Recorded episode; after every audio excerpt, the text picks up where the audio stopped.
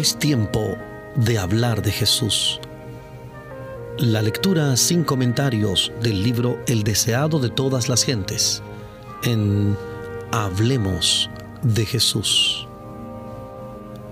Omar Medina les acompaña. Capítulo 65. Cristo purifica de nuevo el templo.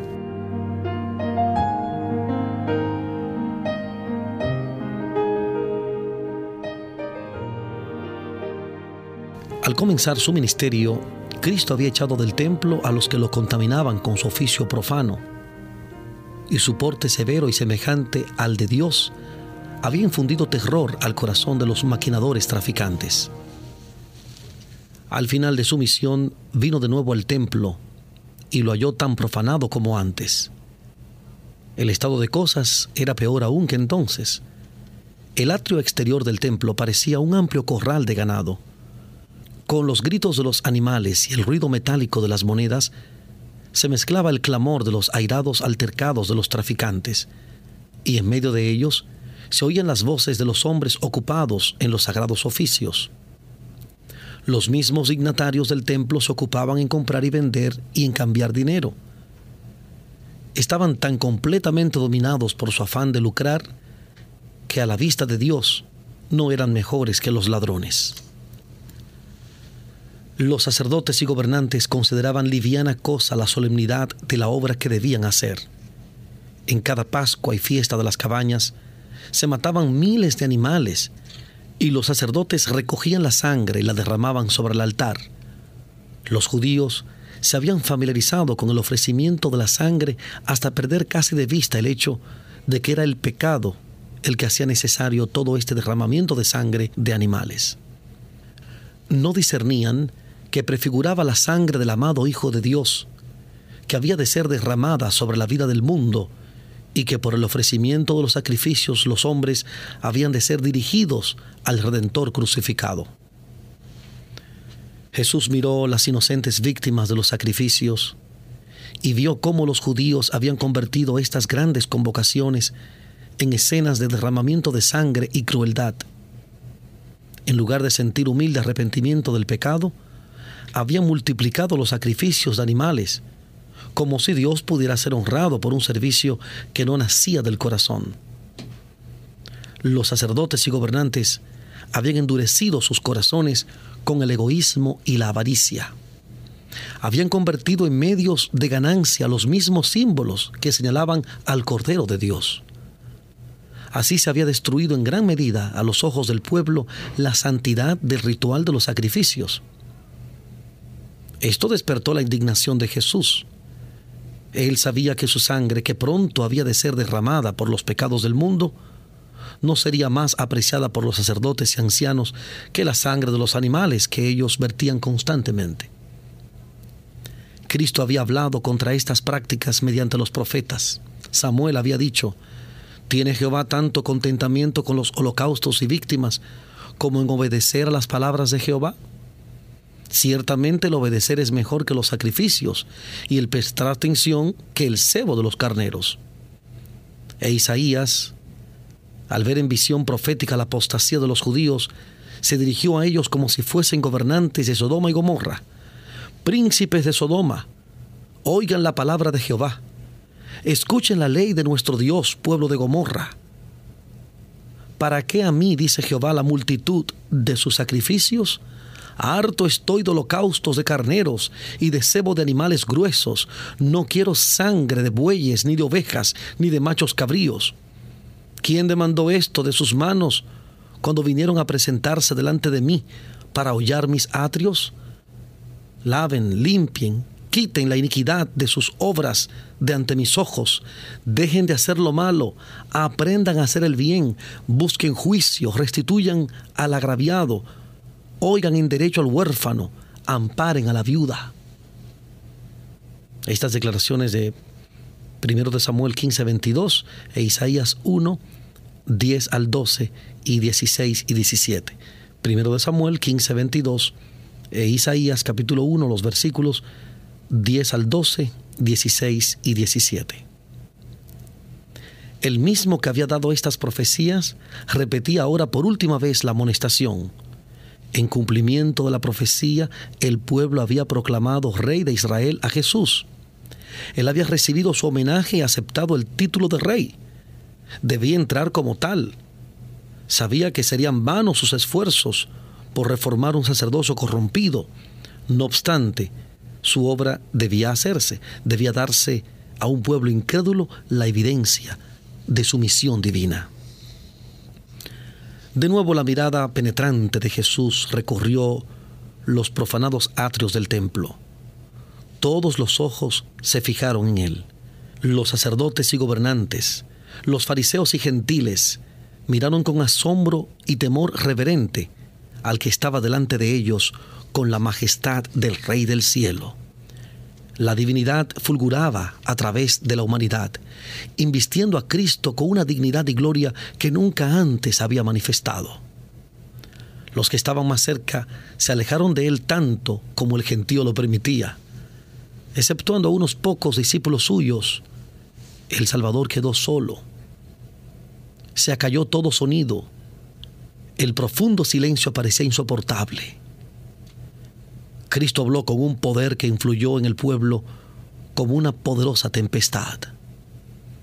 Escrito está, mi casa, casa de oración será llamada, mas ustedes, cueva de ladrones, la han hecho. Su voz repercutió por el templo como trompeta. El desagrado de su rostro parecía fuego consumidor. Ordenó con autoridad, quiten de aquí esto.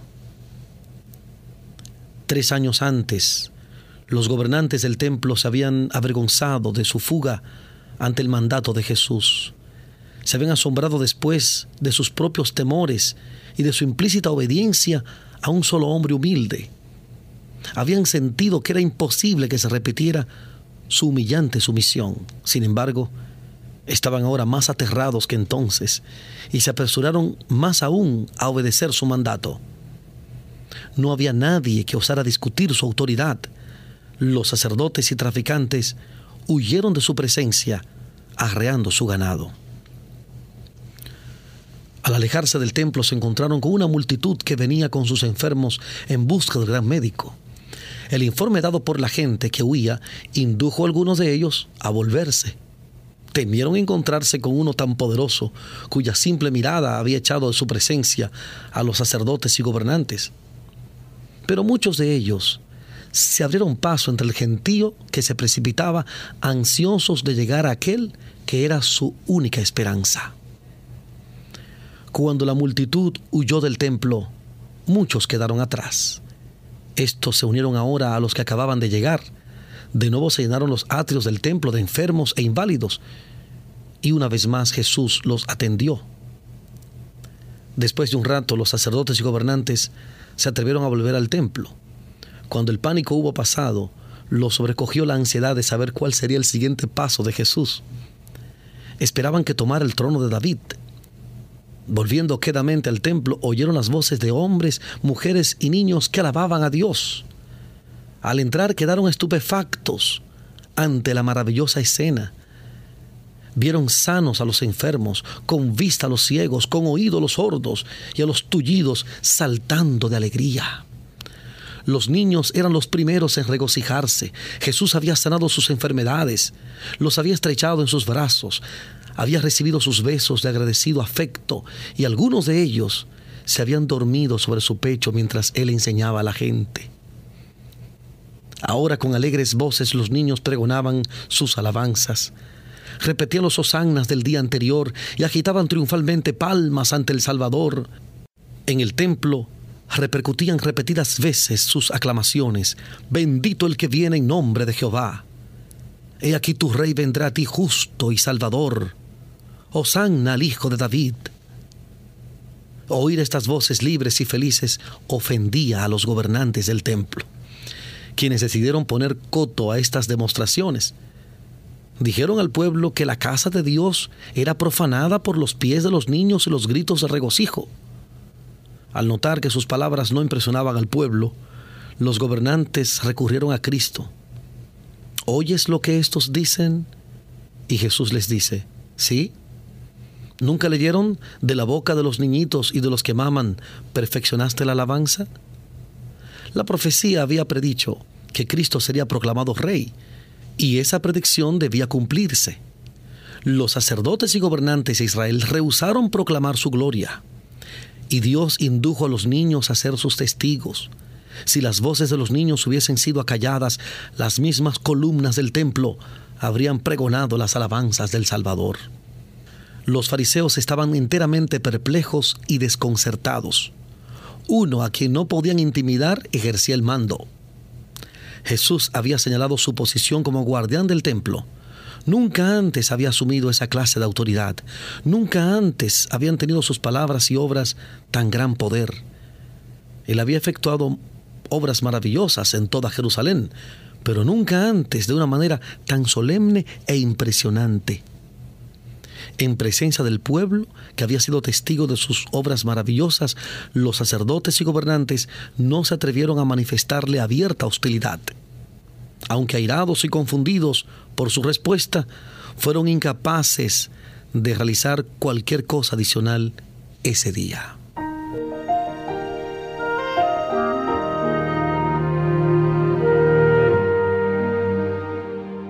Estamos presentando la lectura sin comentarios del capítulo 65 del libro El deseado de todas las gentes. Capítulo 65. Cristo purifica de nuevo el templo. En Hablemos de Jesús. A la mañana siguiente, el Sanedrín consideró de nuevo qué conducta debía adoptar para con Jesús. Tres años antes, habían exigido una señal de su carácter mesiánico. Desde aquella ocasión él había realizado obras poderosas por todo el país. Había sanado los enfermos, alimentado milagrosamente a miles de personas, había caminado sobre las olas y aquietado el mar agitado.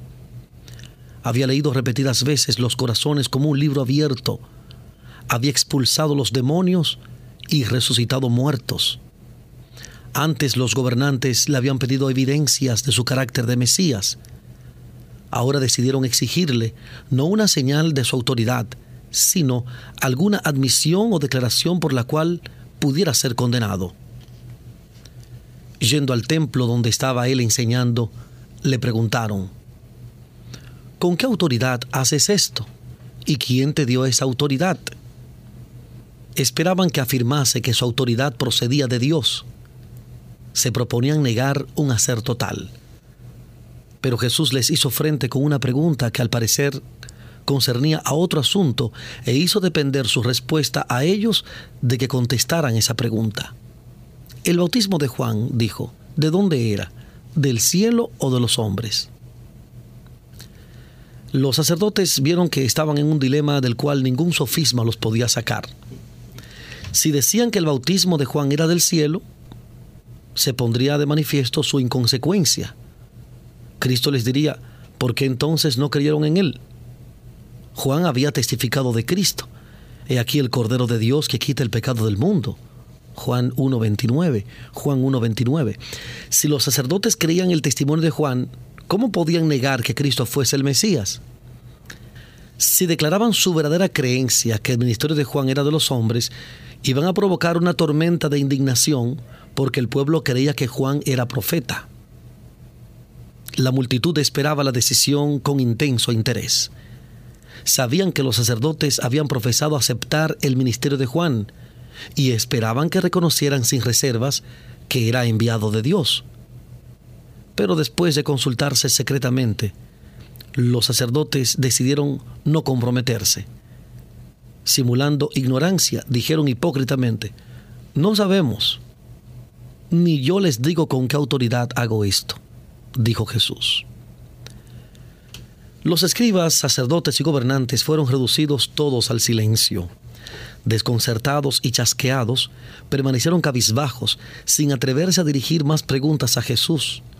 Por su cobardía e indecisión habían perdido en gran medida el respeto del pueblo, que observaba y se divertía al ver derrotados a estos hombres orgullosos y henchidos de justicia propia. Todos los dichos y hechos de Cristo eran importantes. y su influencia había de sentirse con intensidad, que iría en aumento después de su crucifixión y ascensión. Muchos de los que habían aguardado ansiosamente el resultado de las preguntas de Jesús serían finalmente sus discípulos, atraídos a Él por sus palabras de aquel día lleno de acontecimientos. Nunca se desvanecería de sus mentes la escena ocurrida en el atrio del templo. El contraste entre Jesús y el sumo sacerdote mientras hablaron juntos era notable. El orgulloso dignatario del templo estaba vestido con ricas y costosas vestimentas. Sobre la cabeza tenía una tiara reluciente, su porte era majestuoso, su cabello y su larga barba estaban plateados por los años. Su apariencia infundía terror a los espectadores. Ante este augusto personaje estaba la majestad del cielo, sin adornos ni ostentación. En sus vestiduras había manchas del viaje. Su rostro estaba pálido y expresaba una paciente tristeza. Pero se notaba allí una dignidad y benevolencia que contrastaban extrañamente con el orgullo, la confianza propia y el semblante airado del sumo sacerdote. Muchos de los que oyeron las palabras y vieron los hechos de Jesús en el templo le tuvieron desde entonces por profeta de Dios. Pero mientras el sentimiento popular se inclinaba a Jesús, el odio de los sacerdotes hacia él aumentaba. La sabiduría por la cual había rehuido las trampas que le tendieran era una nueva evidencia de su divinidad y añadía Pablo a su ira. En su debate con los rabinos no era el propósito de Cristo humillar a sus contrincantes. No se alegraba en verlos en apuros tenía una importante lección que enseñar. Había mortificado a sus enemigos permitiéndoles caer en la red que le habían tendido. Al reconocer ellos su ignorancia en cuanto al carácter de Juan el Bautista, dieron a Jesús oportunidad de hablar y él aprovechó presentándoles su verdadera condición y añadiendo otras amonestaciones a las muchas ya dadas. ¿Qué les parece? dijo. Un hombre tenía dos hijos y llegando al primero le dijo, Hijo, ve hoy a trabajar en mi viña. Y respondiendo él, dijo, No quiero, mas después arrepentido fue. Y llegando al otro le dijo de la misma manera, y respondiendo él, dijo, Yo, Señor, voy, y no fue. ¿Cuál de los dos hizo la voluntad de su padre? Esta abrupta pregunta sorprendió a sus oyentes. Habían seguido de cerca la parábola y respondieron inmediatamente el primero. Fijando en ellos firmemente sus ojos, Jesús respondió con acento severo y solemne, De cierto les digo que los publicanos y las rameras les van delante al reino de Dios. Porque vino a ustedes Juan en camino de justicia y no le creyeron. Y los publicanos y las rameras le creyeron y ustedes, viendo esto, no se arrepintieron después para creerle los sacerdotes y gobernantes no podían dar sino una respuesta correcta a la pregunta de Cristo. Y así obtuvo él su opinión en favor del primer hijo. Este representaba a los publicanos que eran despreciados y odiados por los fariseos. Los publicanos habían sido groseramente inmorales, habían sido en verdad transgresores de la ley de Dios y habían mostrado en sus vidas una resistencia absoluta a sus requerimientos.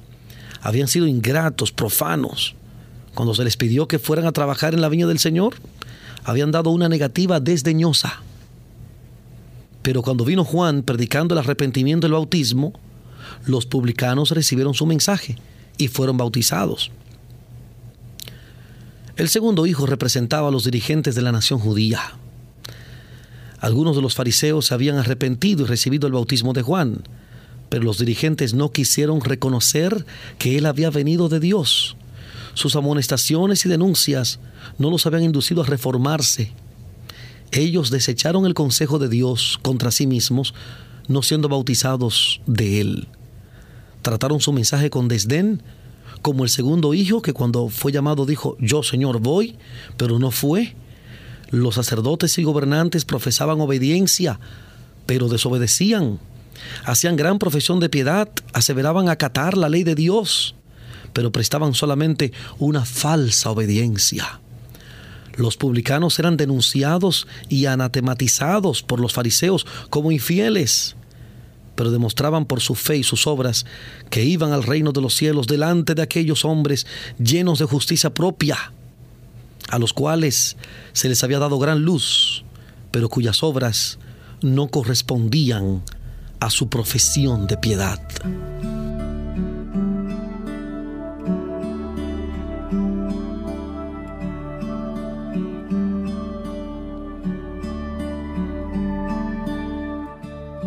Estamos presentando la lectura sin comentarios del capítulo 65 del libro El deseado de todas las gentes.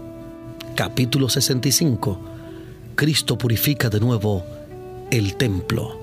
En Hablemos de Jesús.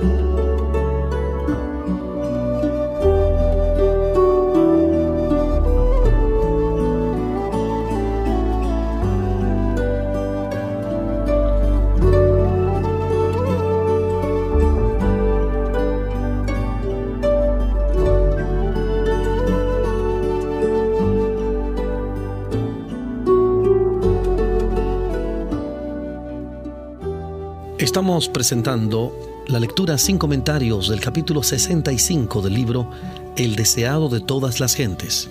Capítulo 65. Cristo purifica de nuevo el templo.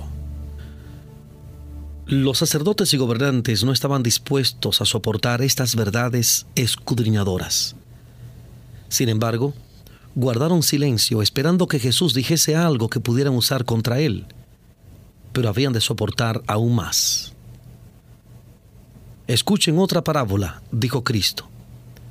Fue un hombre padre de familia el cual plantó una viña y la cercó de vallado, y cavó en ella un lagar, y edificó una torre, y la dio a renta a labradores, y se fue lejos. Y cuando se acercó el tiempo de los frutos, envió sus siervos a los labradores para que recibiesen sus frutos. Mas los labradores, tomando a los siervos, al uno hirieron, y al otro mataron, y al otro apedrearon envió de nuevo otros siervos, más que los primeros, e hicieron con ellos de la misma manera. Y a la postre les envió su hijo, diciendo, tendrán respeto a mi hijo. Mas los labradores, viendo al hijo, dijeron entre sí, este es el heredero. Vengan, matémosle y tomemos su heredad. Y tomando le echaron fuera de la viña y le mataron. Pues cuando viniera el Señor de la viña, ¿qué hará aquellos labradores? Jesús se dirigió a todos los presentes, pero los sacerdotes y gobernantes respondieron, A los malos destruirá miserablemente, dijeron, y su viña dará renta a otros labradores que le paguen el fruto a sus tiempos. Los que hablaban no habían percibido al principio la aplicación de la parábola, mas ahora vieron que había pronunciado su propia condenación. En la parábola el Señor de la viña representaba a Dios, la viña a la nación judía, el vallado la ley divina que la protegía, la torre era un símbolo del templo. El Señor de la viña había hecho todo lo necesario para su prosperidad. ¿Qué más sabía de hacer a mi viña que yo no haya hecho con ella? Isaías 5.4. Isaías 5.4. Así se representaba el infatigable cuidado de Dios por Israel. Y como los labradores debían devolver al dueño una debida proporción de los frutos de la viña, así el pueblo de Dios debía honrarle mediante una vida que correspondiese a sus sagrados privilegios. Pero, como los labradores habían matado a los siervos que el Señor les envió en busca del fruto, así los judíos habían dado muerte a los profetas a quienes Dios les enviara para llamarlos al arrepentimiento. Mensajero tras mensajero había sido muerto. Hasta aquí la aplicación de la parábola no podía confundirse y en lo que siguiera no sería menos evidente. En el amado Hijo a quien el Señor de la Viña envió finalmente a sus desobedientes siervos, a quien ellos habían prendido y matado, los sacerdotes y gobernantes vieron un cuadro claro de Jesús y su suerte inminente. Ya estaban ellos maquinando la muerte de aquel a quien el Padre les había enviado como último llamamiento. En la retribución infligida a los ingratos labradores estaba pintada la sentencia de los que matarían a Cristo. Mirándolos con piedad, el Salvador continuó. Nunca leyeron en las Escrituras la piedra que desecharon los que edificaban. Esta fue hecha por cabeza de esquina por el Señor es hecho esto y es cosa maravillosa en nuestros ojos. Por tanto les digo que el reino de Dios será quitado de ustedes y será dado a gente que haga los frutos de él. Y el que cayere sobre esta piedra será quebrantado, y sobre quien ella cayere le desmenuzará. Los judíos habían repetido a menudo esta profecía en las sinagogas, aplicándola al Mesías venidero. Cristo era la piedra del ángulo de la dispensación judaica y de todo el plan de la salvación. Los edificadores judíos, los sacerdotes y gobernantes de Israel estaban rechazando ahora esta piedra fundamental. El Salvador les llamó la atención a las profecías que debían mostrarles su peligro. Por todos los medios a su alcance, procuró exponerles la naturaleza de la acción que estaban por realizar. Y sus palabras tenían otro propósito. Al hacer la pregunta, cuando viniera el Señor de la viña, ¿qué hará a aquellos labradores? Cristo se proponía que los fariseos contestaran como lo hicieron. Quería que ellos mismos se condenaran. Al no inducirlos al arrepentimiento, sus amonestaciones sellarían su sentencia. Y él deseaba que ellos vieran que se habían acarreado su propia ruina. Él quería mostrarles cuán justo era Dios al privarlos de sus privilegios nacionales cosa que ya había empezado, y terminaría no solamente con la destrucción de su templo y ciudad, sino con la dispersión de la nación. Los oyentes comprendieron la amonestación, pero a pesar de la sentencia que habían pronunciado sobre sí mismos, los sacerdotes y gobernantes estaban dispuestos a completar el cuadro diciendo, Este es el heredero, vengan, matémosle y buscando cómo echarle mano temieron al pueblo, porque el sentimiento popular estaba en favor de Cristo.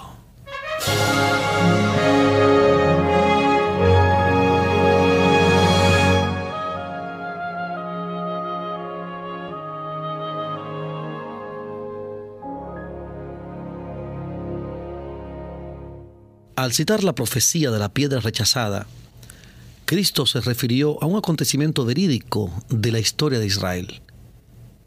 El incidente estaba relacionado con la edificación del primer templo. Si bien es cierto que tuvo una aplicación especial en ocasión del primer advenimiento de Cristo y debiera haber impresionado con una fuerza especial a los judíos, tiene también una lección para nosotros. Cuando se levantó el templo de Salomón, las inmensas piedras usadas para los muros y el fundamento habían sido preparadas por completo en la cantera. De allí se las traía al lugar de la edificación y no había necesidad de usar herramientas con ellas, Lo único que tenían que hacer los obreros era colocarlas en su lugar. Se había traído una piedra de un tamaño poco común y de una forma peculiar para ser usada en el fundamento, pero los obreros no podían encontrar lugar para ella y no querían aceptarla. Era una molestia para ellos mientras quedaba abandonada en el camino. Por mucho tiempo permaneció rechazada, pero cuando los edificadores llegaron al fundamento de la esquina, buscaron mucho tiempo una piedra de suficiente tamaño y fortaleza y de la forma apropiada para ocupar ese lugar y soportar el gran peso que había de ser colocado sobre ella. Si hubiesen escogido erróneamente la piedra de ese lugar, hubiera estado en peligro todo el edificio. Deben encontrar una piedra capaz de resistir la influencia del sol, de las heladas y la tempestad. Se habían escogido diversas piedras en diferentes oportunidades, pero habían quedado desmenuzadas bajo la presión del inmenso peso. Otras no podían soportar el efecto de los bruscos cambios atmosféricos. Pero al fin la atención de los edificadores se dirigió a la piedra por tanto tiempo rechazada. Había quedado expuesta al aire, al sol, a la tormenta, sin revelar la más leve rajadura. Los edificadores la examinaron. Había soportado todas las pruebas menos una. Si podía soportar la prueba de una gran presión, la aceptarían como piedra de esquina. Se hizo la prueba. La piedra fue aceptada se la llevó a la posición asignada y se encontró que ocupaba exactamente el lugar. En visión profética se le mostró a Isaías que esta piedra era un símbolo de Cristo. Él dice, a Jehová de los ejércitos, a Él santificad, sea Él su temor y Él sea su miedo. Entonces Él será por santuario, mas a las dos casas de Israel, por piedra para tropezar y por tropezadero para caer, y por lazo y por red al morador de Jerusalén. Y muchos tropezarán entre ellos y caerán, y serán quebrantados, se enredarán y serán presos. Conduciéndoselo en visión profética al primer advenimiento, se le mostró al profeta que Cristo había de soportar aflicciones y pruebas, de las cuales era un símbolo el trato dado a la piedra principal del ángulo del templo de Salomón. Por tanto, el Señor Jehová dice así, He aquí que yo fundo en Sión una piedra, piedra de fortaleza, de esquina, de precio, de cimiento estable. El que creyere, no se apresure. Isaías capítulo 8, versículos 13 al 15 y 28, 16. Isaías 8, 13 al 15 y 28, 16. En su sabiduría infinita, Dios escogió la piedra fundamental y la colocó él mismo. La llamó cimiento estable. El mundo entero puede colocar sobre él sus cargas y pesares. Puede soportarlos todos. Con perfecta seguridad, pueden todos edificar sobre él. Cristo es una piedra probada. Nunca chasquea a los que confían en él. Él ha soportado la carga de la culpa de Adán y de su posteridad y ha salido más que vencedor de los poderes del mal. Ha llevado las cargas arrojadas sobre él por cada pecador arrepentido. En Cristo ha hallado alivio el corazón culpable. Él es el fundamento estable. Todo el que deposita en él su confianza descansa perfectamente seguro. En la profecía de Isaías se declara que Cristo es un fundamento seguro y a la vez una piedra de tropiezo. El apóstol Pedro, escribiendo bajo la inspiración del Espíritu Santo, muestra claramente para quiénes es Cristo una piedra fundamental y para quiénes una roca de escándalo. Si empero han gustado que el Señor es benigno, al cual allegándose piedra viva, reprobada cierto de los hombres, empero elegida de Dios, preciosa, ustedes también como piedras vivas, sean edificados una casa espiritual y un sacerdocio santo, para ofrecer sacrificios espirituales agradables a Dios por Jesucristo, por lo cual también contiene la Escritura. Y aquí pongo en Sión la principal piedra del ángulo escogida, preciosa, y el que creyere en ella no será confundido. Ella pues honora a ustedes que creen, Mas para los desobedientes, la piedra que los edificadores reprobaron, esta fue hecha a la cabeza del ángulo, y piedra de tropiezo y roca de escándalo, aquellos que tropiezan en la palabra siendo desobedientes. Primera de Pedro 2, 3 al 8.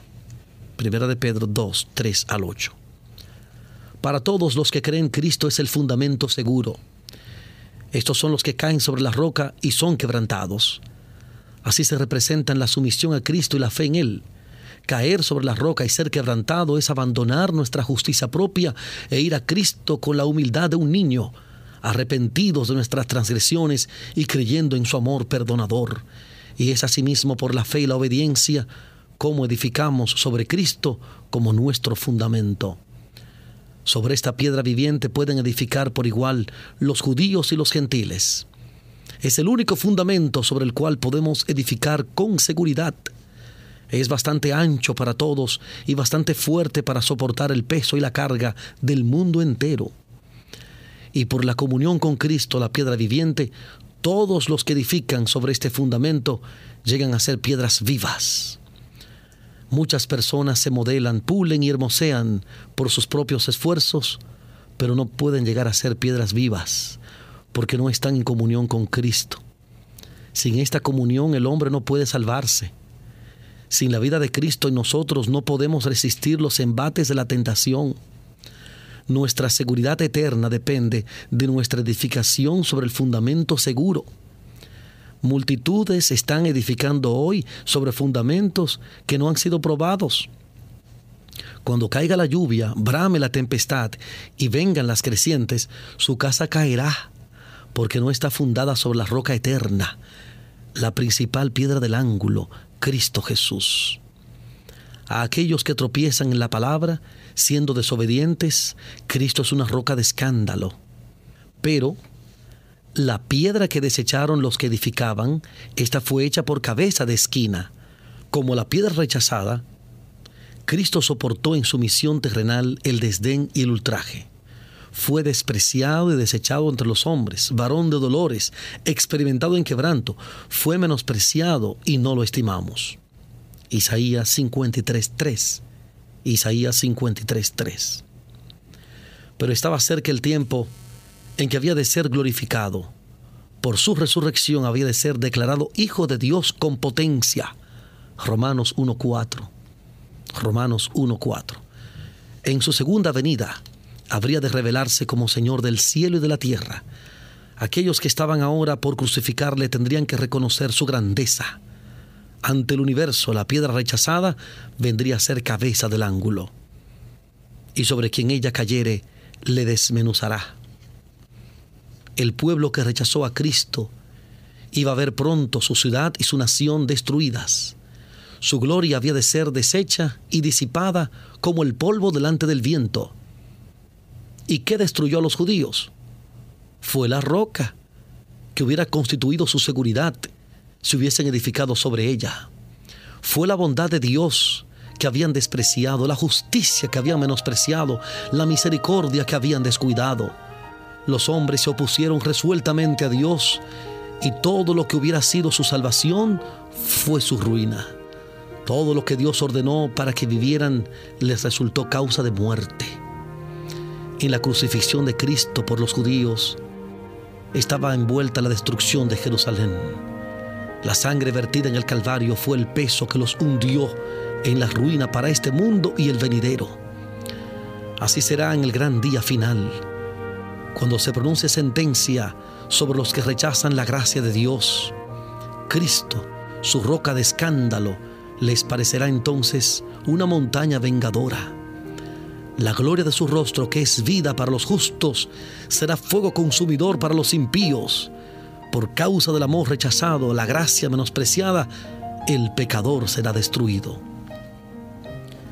Mediante muchas ilustraciones y repetidas amonestaciones, Jesús mostró cuál sería para los judíos el resultado de rechazar al Hijo de Dios. Por estas palabras, Él se estaba dirigiendo a todos los que en cada siglo rehusan recibirle como su redentor. Cada amonestación es para ellos. El templo profanado, el hijo desobediente, los falsos labradores, los edificadores insensatos, tienen su contraparte en la experiencia de cada pecador. A menos que el pecador se arrepienta, la sentencia que aquellos anunciaron será suya.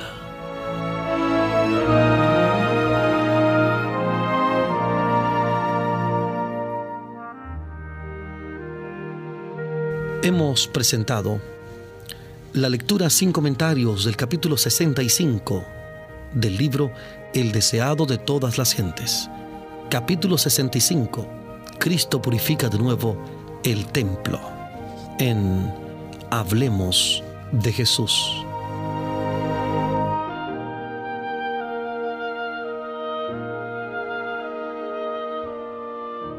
Este capítulo está basado en el Evangelio según San Mateo capítulo 21 Marcos capítulo 11 y capítulo 12 y Lucas capítulo 19 y capítulo 20. Mateo 21, Marcos 11 y 12 y Lucas 19 y 20. Omar Medina les agradece la fina gentileza de la atención dispensada en Hablemos de Jesús. Que Dios les bendiga.